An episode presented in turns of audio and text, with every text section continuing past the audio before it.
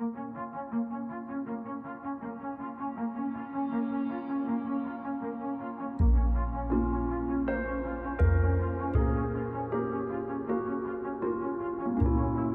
Deus criou o mundo.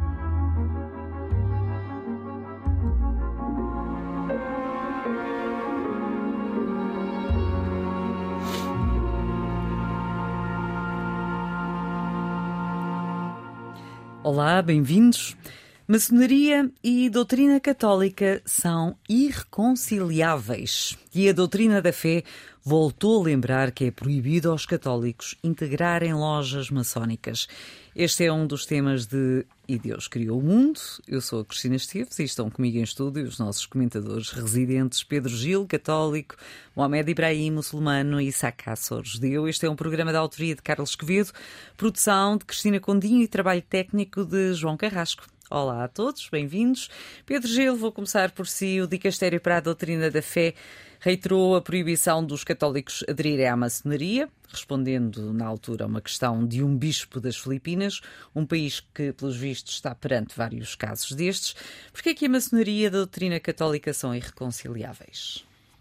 Hum, desde sempre que a Igreja se pronunciou nesse sentido. Isto é, não se trata tanto de dizer que há uma organização proibida, tem, o que se trata é de dizer que este património de ideias que esta organização tem não, não tem encaixe com Chocam. o pensamento católico. Os ideais maçónicos chocam com a Igreja, é não, isso? Sim, e agora vamos tentar perceber porquê, porque esse ponto é, acho que é relevante. Já agora, eu, eu já tive a oportunidade de ler alguns livros escritos por uh, maçons portugueses uh, sobre este tema e, e, foi lá que eu verifiquei que, segundo o que lá é afirmado, que a Igreja já se pronunciou mais de 500 vezes nos últimos 300 anos neste sentido. Portanto, não estamos a falar de uma reação de agora.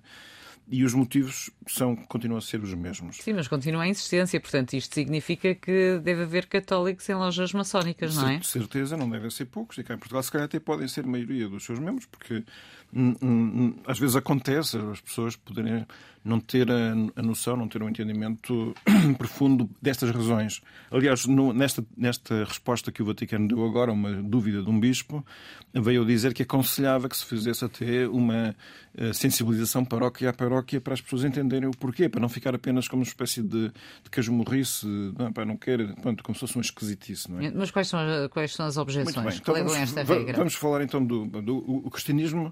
O que afirma é Deus não só existe, como e criou o mundo, e Deus criou o mundo, já ouvi falar nisto em algum sítio, como além disso habitou nele. Portanto, chegou um momento da história em que o próprio Deus fez-se um de nós, de tal maneira que é através de um homem que nós sabemos como é que Deus é. E o mundo foi criado para o homem hum. e para esse homem que é Cristo. Isto é uma das frases de São Paulo. Portanto, eh, nas três pessoas divinas, uma é o Filho que, que se fez homem, é Jesus Cristo, mas por ele as coisas foram feitas e as coisas foram feitas para ele. Isto é para dizer que no centro do mundo está Deus, não está o homem.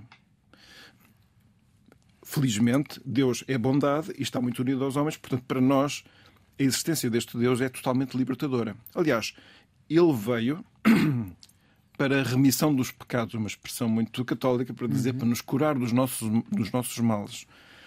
Portanto, o homem não se consegue salvar a si próprio, é Deus quem o salva. E, portanto, eh, todo o pensamento cristão não é só para dizer qual é que é a posição relativa do homem em relação a Deus, dentro desta constelação, mas é para dizer assim, o homem tem, tem doenças interiores, não estou a dizer das doenças físicas, estou, estou a dizer destes problemas, destas divisões, tensões interiores que cada um de nós sente, aliás, por sinal, eh, que não consegue resolver por si próprio. Portanto, o homem não se salva a si mesmo, precisa de um Salvador.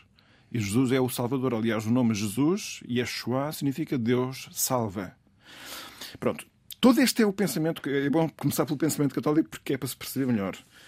Quando nós falamos da maçonaria, e segundo o que eu sei que não é muito, mas acho que é suficiente para se perceber aquilo que o Dicastério da Doutrina da Fé quer dizer, é, primeiro, que Deus é, eventualmente, a existir, é o grande arquiteto do universo Sim. e, como é próprio dos arquitetos, projetam a casa, mas depois não vivem nela habitualmente, não é? a não ser que seja a sua própria casa. Portanto, o arquiteto não é o inquilino do mundo.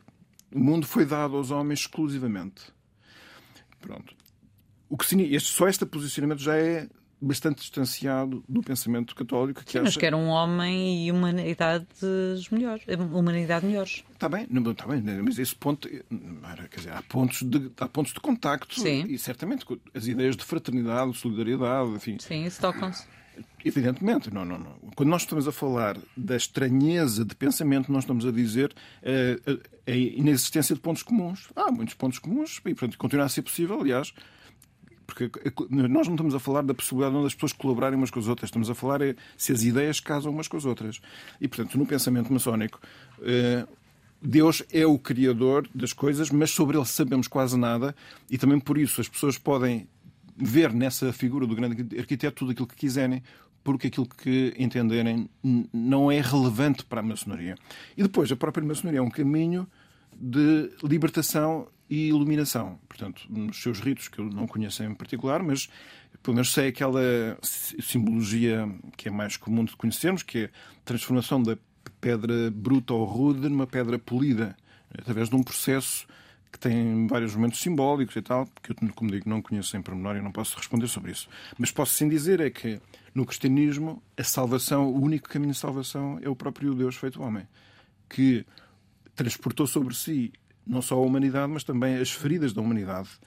E quando ele uh, se deixa morrer na cruz, é para ele próprio uh, sofrer em vez da humanidade, para nos curar. Portanto, a cruz, quando nós vemos um homem pregado na cruz, parece um homem justiciado, e foi, mas ao mesmo tempo é aquele que está ali por bondade, não está ali por desistência ou até com desejo de vingança. Uh, portanto, é todo um sinal de que ele foi quem nos libertou ele continua a ser hoje em dia, para cada um de nós, a nossa salvação única. Os católicos hum, não podem integrar sociedades ditas secretas? Quer dizer, aqui o ponto em tudo aquilo que eu disse não tem a ver com o facto de ser secreto ou não, embora a própria maçonaria, às vezes, pelo menos nesses tais livros que eu li, afirma. Porque muitas vezes a maçonaria, o Opus, é são consideradas secretas. Pois é, sim, mas em relação à maçonaria sobre o Opus poderia eu falar com mais conhecimento de causa, eh, mas a maçonaria, eh, segundo o que afirma, portanto, um dos primeiros deveres do aprendiz será eh, guardar segredo sobre tudo o que lhe acontece. Não sei bem qual é, é o grau desse, desse dever. Mas o problema até nem tem a ver com isso. Como digo, a questão quando a Igreja fala, fala do, das ideias, dos princípios. O, o modus operandi, ou aquilo que algumas vezes se diz é por, por causa das influências ou interferência nas instituições. Essa parte não é a razão Como é que dizia, igreja... de um modo muito simples, a um católico uh, que quisesse integrar a maçonaria? Diria, eh, olha... Em duas frases. Em duas frases. Uh, Deus é tudo para um cristão. E não há caminhos de salvação alternativos. E a maçonaria, em grande medida, é um caminho de iluminação, de passagem para a luz alternativo. Para um cristão, isso sabe pouco porque já tem já tem que chegar. Já tem, já a tem luz, suficiente. já tem uma luz diferente. É o próprio Deus feito homem, quer dizer, não é impossível haver outra é coisa. o tal, de um lado, há o tal uh, arquiteto que faz a casa, mas não vive lá. Sim, Enquanto é, um, é um caminho de salvação alternativo quando já temos um pleno, não é? Sim. Pronto. Mohamed, uh, sabe-se hum, no mundo islâmico uh, se há muçulmanos, uh, maçons? Estão claro proibidos que, de serem claro maçons? Que, claro que existem alguns, uh, não são casos oficiais que nós possamos conhecer, mas de uma forma geral a Mas maçonaria... há uma proibição ou não? Não percebi. Há uma proibição ou não? Sim, claro que sim. Porquê? Porque a maçonaria, os ideais e as crenças da maçonaria são incompatíveis com o Islão. Eu queria só realçar aqui um facto histórico que a maçonaria, como é, é um facto sabido, nasceu uh, dentro de uma sociedade católica e cristã na Europa medieval. Uh, e principalmente século XVIII. Não, século XVIII, exatamente. 1717. Mais tarde, mais não, não, não, não na época medieval. Uh, apesar de há quem diga que já existiam algumas tentativas de fundação deste tipo de clubes antes, mas principalmente no século XVIII é o que se sabe uh, disso. Há casos também, uh, principalmente na Inglaterra do século XVIII, de alguns muçulmanos que foram aceitos na ordem, uh, mas de uma forma geral, os pagãos, os muçulmanos e os judeus não eram aceitos na ordem. Isto é um decreto que chama-se Nogaret 1742, que à partida estava reservado a pessoas que anti, anteriormente praticavam a fé católica. Posto isto, uh, gostaria também de realçar que a maçonaria, sendo uma sociedade política secreta, e já vou uh, citar onde é que isto está, uh, o objetivo dela é pôr fim a todas as religiões e os costumes que existem associados a elas e substituí-los por leis feitas pelo homem e sistemas não religiosos. É um sistema que esforça-se por provocar revoluções em curso e por substituir um regime por outro com base no seu apelo à liberdade de pensamento e à liberdade de crença. E isto é que é afirmado claramente. Isto foi anunciado na Conferência dos Estudantes, realizada em 1865 em Liège. E um dos maçons nessa conferência disse que o homem deve prevalecer sobre Deus e declarar guerra contra ele. Ele deverá, deveria demolir os céus e rasgá-los com papel. Na grande loja maçónica de 1922, diz-se que fortaleceremos a liberdade de pensamento individual com todos os poderes à nossa disposição e declararemos guerra ao verdadeiro inimigo do homem, que é a religião. Os maçons dizem que a maçonaria toma a alma humana como objeto de adoração. Eles dizem também que não nos basta prevalecer sobre as pessoas religiosas e os seus locais de culto, mas o nosso objetivo básico é eliminá-los da existência. É o que se menciona nos documentos maçónicos. Sim, mas há grandes há diferenças entre as várias lojas maçónicas. Claro que sim, claro que e um, é deixada à liberdade dos maçons uh, a religião que quiserem uh, seguir, claro, claro. não impõem qualquer dogma religioso. No, no o que é rejeitado é o fanatismo. Claro que sim. Uh, de uma forma geral, como o Pedro explicou há pouco, a, a crença de Deus como arquiteto ou criador do mundo Uh, é uma crença que o Islão partilha e, e toda, toda a orientação tem que vir de Deus e das suas escrituras, dos seus mensageiros. Essa é a ordem uh, fundamental. Naturalmente, que os seres humanos têm a sua liberdade de adesão ou não à, às ordens de Deus uh, e, e, às práticas que Deus e, e, à moralidade que Deus prescreve. Mas fazer parte de uma sociedade secreta como, como a maçonaria de uma forma geral, é incompatível com o Islão. Claro que tem havido casos de muçulmanos que fizeram parte da ordem, até na, no Império Otomano, mas também mais tarde. Uh, mas, de uma forma geral, as teorias são incompatíveis. Isaac, há judeus, Bem, maçons. Se formos, se formos à Wikipédia e procurarmos maçonaria e judaísmo. Bom, a Wikipédia muitas vezes engana. Não, não, mas há uma coisa, é uma coisa que acho que é interessante falarmos. A primeira coisa que aparece é Conspiração judaico-maçónica comunista internacional. Ui? Uh, ou seja, uma teoria de conspiração envolvendo uma aliança secreta entre judeus, maçons e comunistas, e o objetivo obscuro da aliança seria a dominação do mundo. Agora, uh, é importante percebermos. A Cristina fez uma pergunta.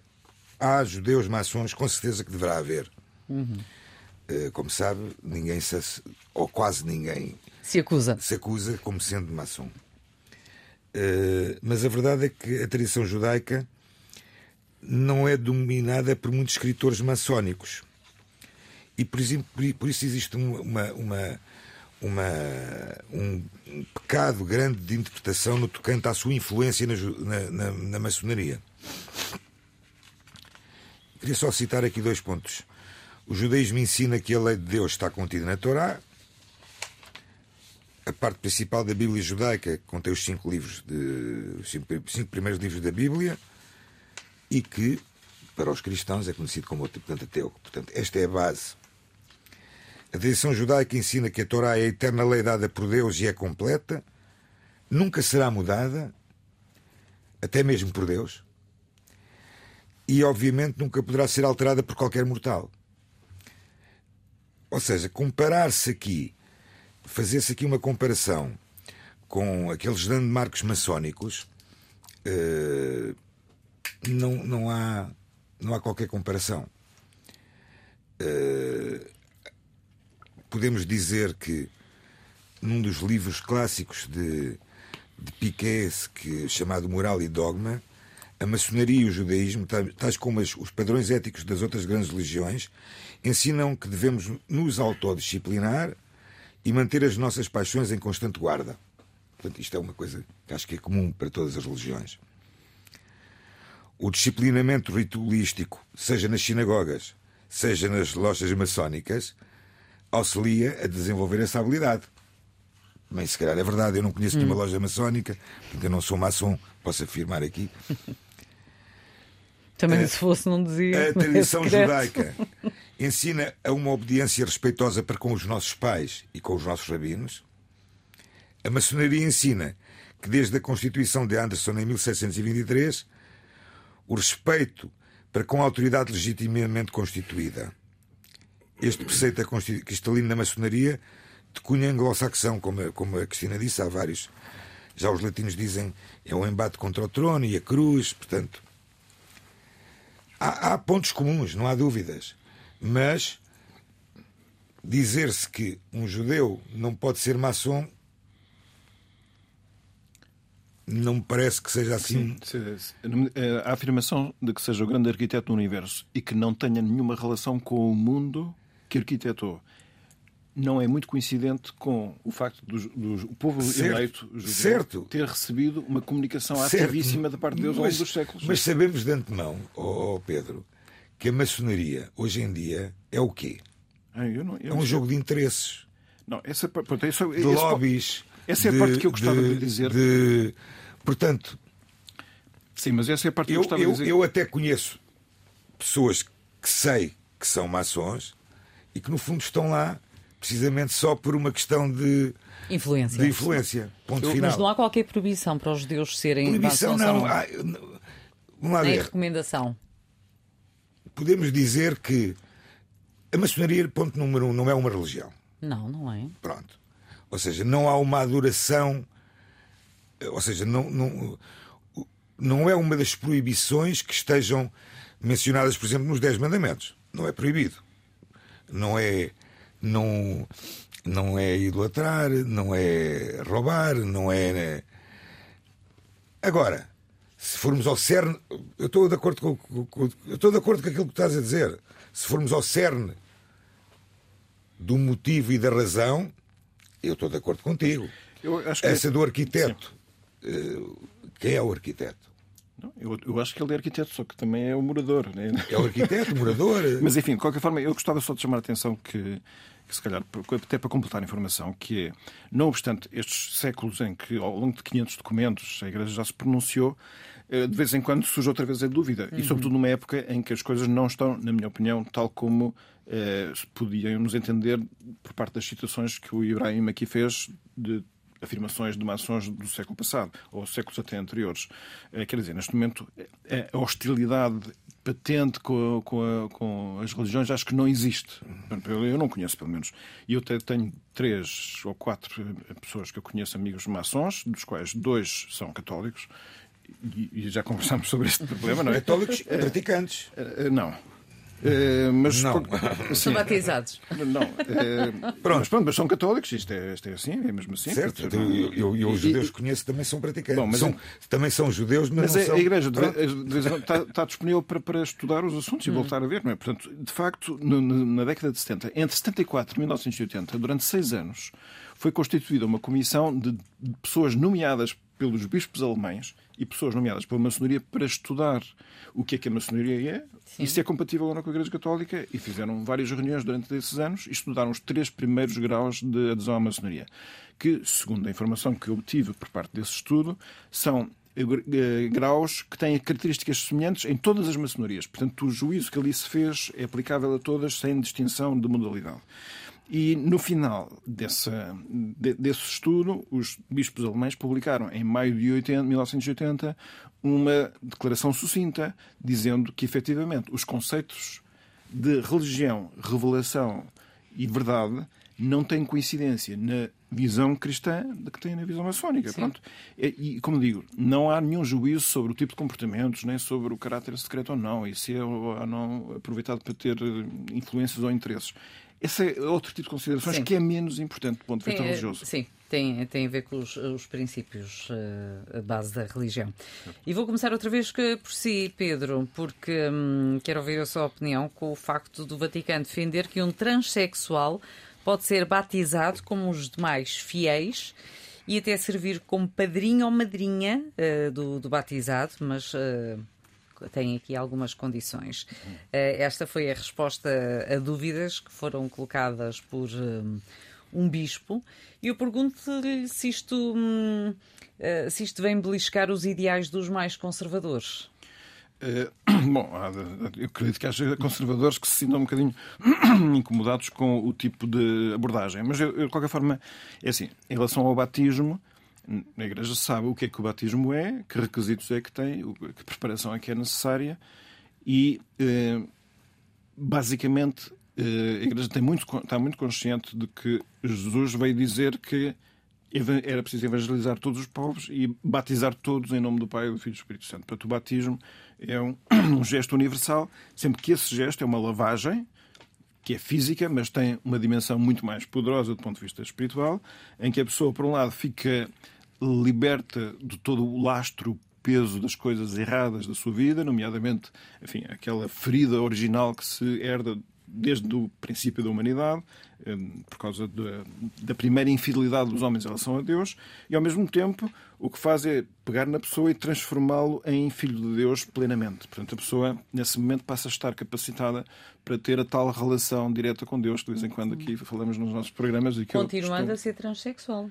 Calma. Pronto, isto é só. Estamos a falar do batismo, genericamente. Sim, mas a questão é: o Vaticano defende que um transexual pode ser batizado tal como os outros fiéis, e pode ser. Como os padrinho. demais fiéis. Pronto, eu, assim, o, o... E pode ser padrinho ou madrinha. Sim, o que vem é aplicar esta teoria geral a essa situação concreta. A pergunta a é uma dúvida sobre se podem ou não. E a pergunta é: nas condições dos demais fiéis, podem.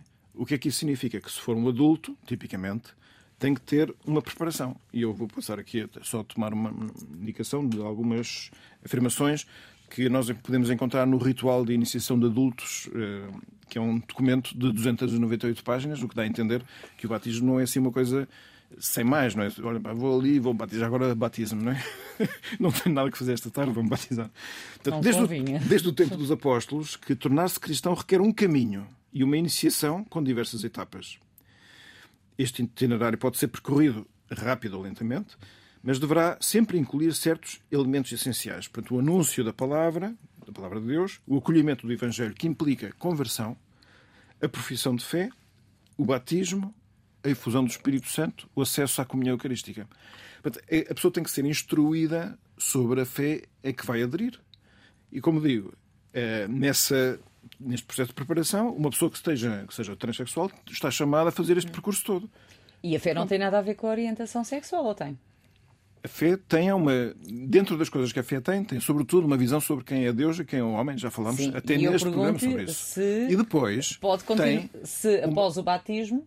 Pronto. Depois tem uma proposta sobre a moralidade que vem condensada primeiro nos Dez Mandamentos, mas depois em todo o Evangelho nós encontramos imensas coisas sobre se podemos pensar mal, se podemos, enfim, aquelas coisas que têm a ver com a bondade do comportamento.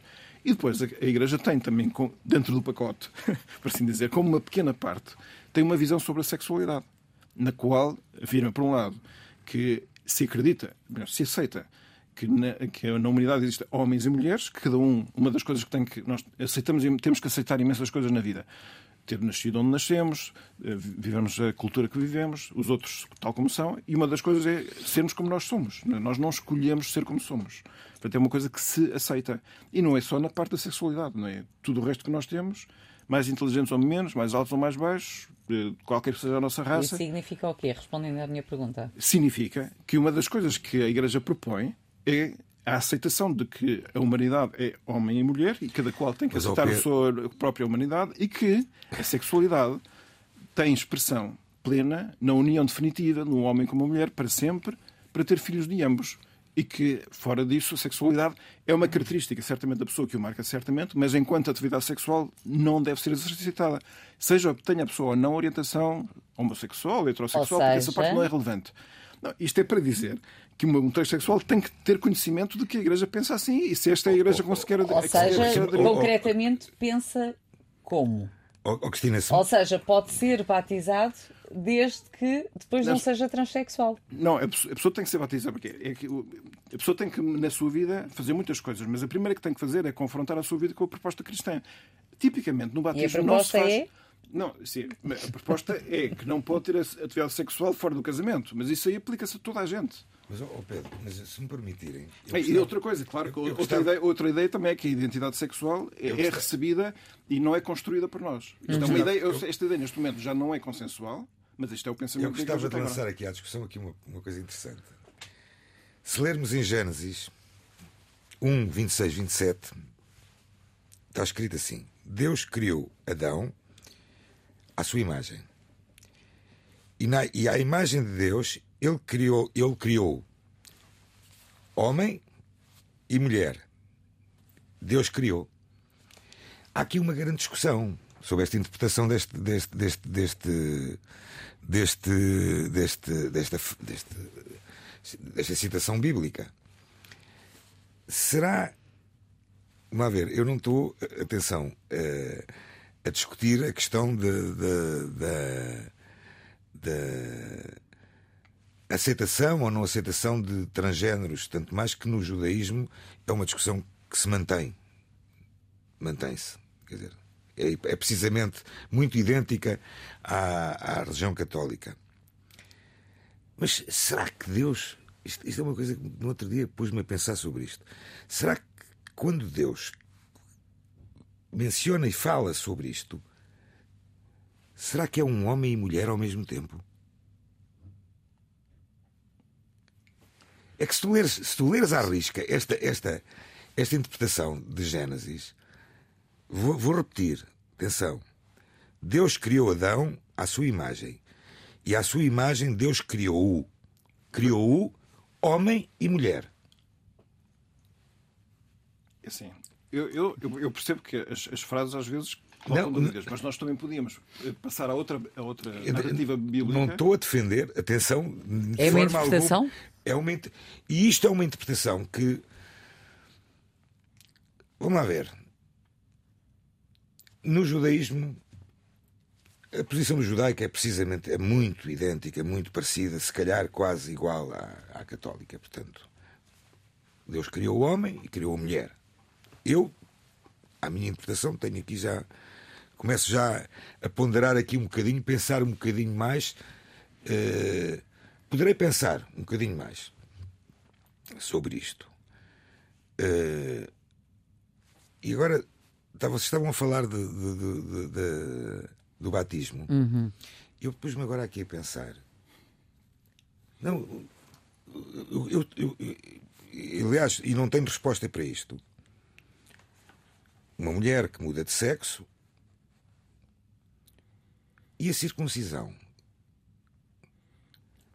isso não tem a ver com o batismo, mas. Eh, tem a ver com, a, não, com, uma, é com pacto, algo que é, é que, é, pacto. que é realizado pela o religião. Pacto, o pacto entre Deus Sim. e o homem. Ou seja, será que há uma circuncisão? Eu, eu não sei, eu juro. Estou aqui a falar completamente na branca. Será que um transgênero judeu pedindo a circuncisão, vai fazer a circuncisão? Vai ter alguma dificuldade. Mas, de, mas deveria fazê-lo. Estou eu aqui a pensar assim, estou, se olha, olhando.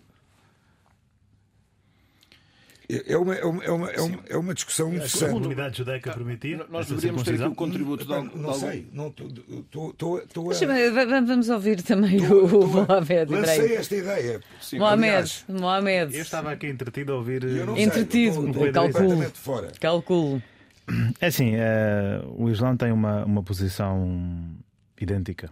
Uh, idêntica, idêntica. Ou, ou, sem grandes não, dúvidas? Em, termos de, em termos de. Dúvidas não existem, porque efetivamente Deus criou Adão e criou Eva. Portanto, não há aqui qualquer há dúvida em relação a interpretações. Não, isso não, isso não, não há. há duas não interpretações. É o que está escrito em Gênesis. É, é, é. Não é? Não, não, não, não, estou a falar de Gênesis, estou a falar do Alcorão. Ah, pronto. Não, não falo do Gênesis, mas é, há uma, uma. Aliás, há uma, um versículo que claramente diz que Deus criou uh, Adão e criou a sua parceira.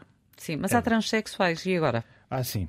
Os transexuais, uh, em ter, eu vou falar em, em termos daquilo que é normalmente uh, teológico na, na, religião islâmica, não aquilo que efetivamente acontece nas comunidades islâmicas pelo mundo fora, porque naturalmente que há um sentimento negativo uh, para, para toda esta questão uh, nas comunidades muçulmanas pelo mundo inteiro. Tem havido naturalmente, e os homossexuais sempre existiram, também entre os muçulmanos, imensas vezes ao longo da história, e de uma forma geral, qualquer pessoa que seja transgênero ou mesmo homossexual, ela na mesquita é sempre bem-vinda. Portanto, não há uma discriminação uh, dessa pessoa para vir à mesquita e participar. É bem-vinda sabendo bem o que é? As portas são abertas, sim. Mesmo sabendo o que é, as portas são abertas. Não se pode discriminar a pessoa por ser, uh, por ser homossexual ou por ser transgênero.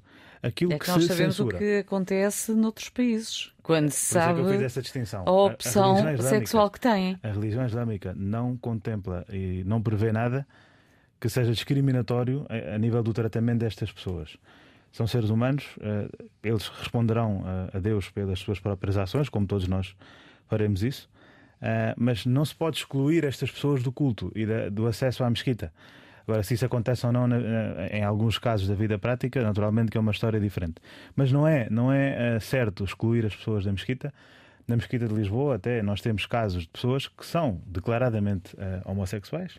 Naturalmente vêm, faz, fazem suas orações e seguem a sua vida. Aquilo que o Islão condena e censura, naturalmente, é quando isto passa a ser uh, difundido ou defendido. Ou, uh, a pessoa literalmente diz que eu sou muçulmano e o Islão aceita uh, a homossexualidade ou o facto de ser transgênero. Quando há uma difusão de ideias ou uma propaganda ou uma publicidade na mesquita, aí a mesquita, o imã, naturalmente, convida a pessoa a sair e não, até poderá mesmo prever para a pessoa não voltar mais porque naturalmente a pessoa começa a ensinar algo que é contrário à religião islâmica. Mas que ela pode vir à mesquita, fazer as suas eh, práticas e naturalmente seguir a sua vida, nisso não, não há está, Isso porque está num país ocidental, em Portugal. Atenção, há casos também em países como o Paquistão, onde isso acontece. E o Paquistão é um país que tem uma grande população transgênero, muito grande mesmo. Infelizmente são pessoas que são marginalizadas na sociedade, também por algumas questões económicas, mas, mas há pessoas transgênero que vão e fazem as suas orações na, na mesquita também, no, no em várias mesquitas no Paquistão. A questão aqui é não se pode excluir as pessoas da prática religiosa. Aquilo que censura é o facto de elas defenderem ou propagarem esta, esta ideia na sociedade. É a única coisa que é censurada. Aliás, hum, por exemplo, quando nós assistimos às várias paradas, hum, essas paradas não podem acontecer não. no mundo árabe. Claro que não. Maioritariamente não. islâmico. Não, não, não, não claro que não. Não podem, porque são contrárias àquilo que é a doutrina uh, que o Islão uh, defende, que é homem, mulher, mulher, homem. Uh, naturalmente, a vida privada das pessoas, ninguém pode fustigar a vida privada. Portanto, se uma pessoa é homossexual, ninguém pode. E em alguns países é crime. Há países onde é crime, mas mais uma vez, eu não, não, não posso falar de países porque os países têm naturalmente muita coisa. E há imensos países muçulmanos e árabes que têm leis que não são compatíveis com, o próprio, com, o próprio, com a própria interpretação do Alcorão ou da, ou da Sunna do Profeta. É uma violação dos direitos humanos. Uh, perseguir? Perseguir. Uh... E criminalizar? Criminalizar o. A homossexualidade? Não, é que a homossexualidade é claro. uma coisa e o transgênero, estamos a falar de coisas. E transgênero. Aqui, aqui estamos a falar dos transgêneros. Estamos a falar de duas coisas diferentes. Sim. Não é crime ser transgênero, atenção. Se isso acontece em algum país uh, de maioria muçulmana, naturalmente que será uma violação. Uh, mas aqui eu simplesmente posso falar em nome, uh, à luz daquilo que é o, o, Islão e da experiência que eu tenho com as comunidades muçulmanas. Mas obviamente que não é crime ser transgênero. Por isso é que eu disse: se fosse crime, as pessoas não podiam vir à mesquita e nem sequer podiam fazer parte da, da vida religiosa muçulmana. Mas podem, podem, são, são, são bem-vindas, simplesmente não podem fazer aquilo que se faz numa parada, uh, numa parada LGBT, que é defender esses ideais, porque, só, simplesmente porque eles são contrários à doutrina do, do Alcorão. Simplesmente por isso. Hum.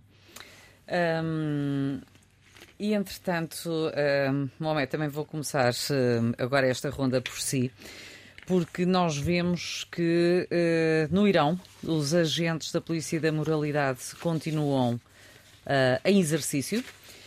Uh, a liberdade das mulheres continua a ser cerceada no Irão a partir do momento em que têm o véu mal colocado ou não têm de todo véu. Portanto, continuam a ser perseguidas, havendo detenções. Como é que uh, esta situação uh, é vista pelos uh, muçulmanos no Ocidente? Com pena, com pena porque o, o véu não é o véu é uma, uma prática religiosa obrigatória, mas não é imposta.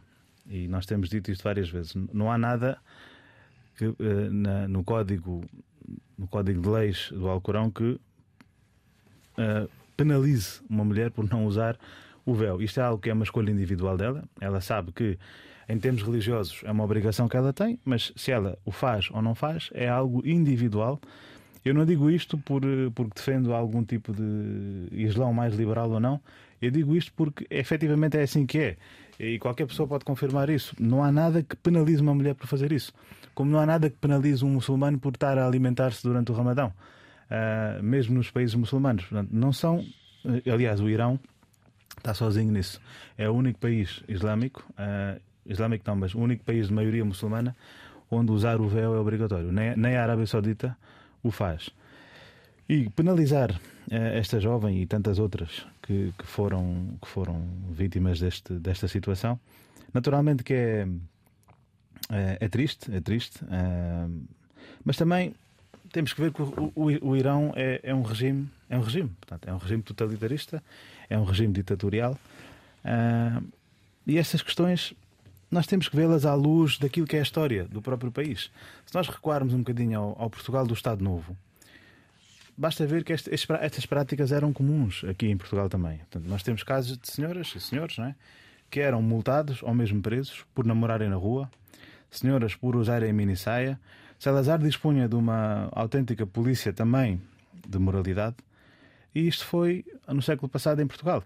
Claro que, eram, felizmente. Mas isso, mas isso uh, Mohamed, desculpe interromper, mas estamos a falar de um outro século, de um regime totalitário, sim, uh, que estava, que havia em vários países europeus. Claro que sim. Uh, mas não se observava aquilo que se observa aqui, em que as mulheres e os familiares das mulheres são, e quem participa em manifestações, são mortos da maneira como são por, não, por uma mulher não usar um véu. Claro, claro. Não é? Estamos a falar de, de, coisas diferentes que não são comparáveis. Claro, não, claro, não estou a comparar, mas aquilo que. E aqui estamos a falar de uma questão uma de religião. Eu digo isto por uma razão. Uh, o Salazar também invocava muitas vezes motivos religiosos. Sim, mas são coisas, mas são situações completamente, são é, situações Portugal incomparáveis. Atravessou, Portugal atravessou essa Estamos Portugal em 2023. Não, não, mas repare, Portugal atravessou essa fase.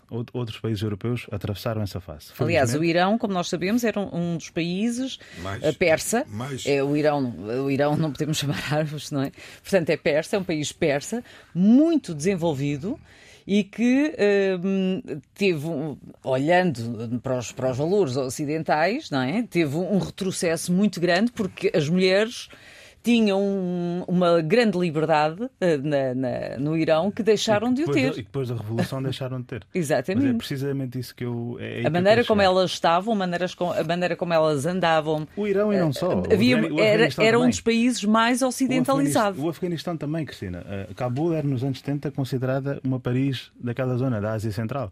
As mulheres andavam de mini saia, andavam de cabelo destapado. Mas repara, são países que passaram por regimes.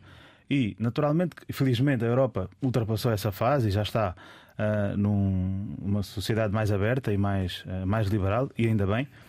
E o Irão está a passar a sua fase. Está a passar a sua fase. E nós não podemos. Mas a opinião está, mundo... está a haver um retrocesso nesses países? De alguma forma está. De alguma forma está, em algumas situações. Portanto, estamos perante um choque civilizacional entre os valores defendidos no Ocidente e os valores defendidos nesses Eu países? Eu acho que não tem a ver com choque, tem a ver com países estarem a velocidades diferentes. A, velocidades diferentes, mas, mas estavam numa velocidade e, e voltaram para trás e não, e não aceitam a velocidade dos outros Avanços e querem impor ou não os seus valores aos não, outros. Aí, aí, nós estamos a, estamos a aliar o fator político. Há avanços e há retrocessos, infelizmente. É político, atenção, mas também é deixo, é religioso. Eu, eu deixei claro que eu não defendo, nem eu, nem a maioria do mundo muçulmano, não defende este tipo de situações porque não pode defender, porque isto não faz parte da interpretação canónica do Islão. Isto está claro e não há volta a dar a isso. Portanto, isto é errado. Mas são medidas no regime. E este regime é um regime, claro, podemos falar muito sobre ele, eh, é um regime que está associado a guerras, associado também eh, a crimes e problemas eh, sem fim no panorama político mundial, e é impossível não ver isto à luz também da política que tem atravessado. Uh, sem pensar no, no, nas alianças que o Irão tem com vários grupos militantes e militares e também estaduais pelo mundo fora, que Sim, o jogam o o, apoio tal que dá. jogo das O cartas. apoio que dá, o apoio que dá a vários, a vários grupos. Mas também gostava só de realçar uma coisa. Infelizmente, isto são casos de pessoas que não têm grande poder na sociedade. Isto, garanto-lhe, Cristina, não acontecia a uma senhora que fosse uma senhora mais abastada ou de elite, porque isto só acontece a pessoas que estão discriminadas, não têm tanto dinheiro como teriam, porque uma senhora de elite não passava por isso. E, mais uma vez, isto faz-nos lembrar que no mundo há apenas os pobres e há os ricos. Infelizmente, o resto não interessa. E, na sua opinião, ah, o- os, os muçulmanos que estão no Ocidente deveriam ter uma voz mais, ah, mais firme, ou pelo menos uma, uma voz diferente perante estas situações? Muitos deles têm, só que a verdade, é que não, Não não- não eco? poderão fazer muito, porque, mais uma vez, aquilo que o regime do Irão decidir é aquilo que vai acontecer. Existem pressões eh, de mesquitas pelo mundo inteiro para isto não acontecer, inclusive eu até ia para outra situação não- que não tem a ver com o Irão, mas é semelhante. O grande mufti do Paquistão redigiu uma carta ao governo talibã do Afeganistão em 2022 a criticar o facto de ser negado o acesso à educação e ao trabalho às mulheres. O grande mufti do Paquistão, a maior representação islâmica do Paquistão, escreveu essa carta ah, e redigiu essa carta ao, ao- ao regime talibã. E, portanto, essas críticas têm existido e têm havido, mas infelizmente não depende de nós a mudança desse paradigma. Cada país atravessa a sua evolução. Sim. Vamos às notas finais. Isaac, vamos começar por si. As recomendações. Vamos às recomendações. Então, a recomendação que eu vou dar é uma. É uma exposição eh, Sim. que está patente na Câmara Municipal de Ponta Delgada, mais Ah, precisamente. Açores. eh, Podemos ir até lá. eh, que tem a exposição que é As Portas do Céu, a presença hebraica nos Açores, eh, que terá a curadoria do José de Melo, do Centro Municipal de Cultura, e é uma iniciativa que visa homenagear a antiga comunidade judaica que desembarcou nos Açores proveniente de Marrocos. Eh, aliás, nós chegámos a fazer um programa eh, aqui há uns anos na Sinagoga de Ponta Delgada. Uma semana antes do confinamento. Exatamente. Eu não estava cá ainda. Eh, é muito interessante, acho que seria muito importante visitarem e conhecerem esta história, que é uma história muito interessante da presença judaica, E se fôssemos lá, abriam-se as portas do céu, não é? que é o nome, o nome da sinagoga Shara Shamaim, que é as portas do céu. Pronto. Uh, Mohamed, vamos às recomendações, Mais notas um, finais. livrinho, mais um livrinho, A Guerra ao Ocidente, de Douglas Murray. Mostra um pouco aquilo que é a mentalidade e a ideologia de ressentimento que muitas comunidades têm por causa do fator colonial eh, do que o Ocidente e muitos países ocidentais Uhum. fizeram parte. Mostra-nos um pouco aquilo que é eh, a lógica de tudo o que está a acontecer. A ler, portanto. Pedro, No site paulos.pt, que é o site da editora Paulos, podemos encontrar eh, informação sobre um livro de apenas 96 páginas e de apenas 4,90 euros de custo, que se- chama muito poupado. Declaração sobre as associações maçónicas da Congregação para a Doutrina da Fé, porque na altura era assim o nome deste departamento do Vaticano, e que tem os mais recentes documentos eclesiais sobre a maçonaria, publicados por esse dicastério, agora se chama assim. Portanto, ficamos a saber as razões completas para a proibição Sim, eu- dos católicos para não aderirem às lojas maçónicas. Não, sobretudo para perceberem por que razão é que um sistema de pensamento não consegue encaixar no outro. É É que um não casa com o outro. Exatamente. Portanto, o- nem sequer vão ao divórcio. Aquilo nem sequer há namoro. Não, bem, as pessoas podem se dar bem, sempre, e devem se dar bem, inclusivamente. Sim, sim, mas sem namoro. o namoro fica São para. opções pessoais. Meus senhores, muito obrigada. Quanto a si que esteve connosco, boa noite e obrigada pela companhia. Até para a semana.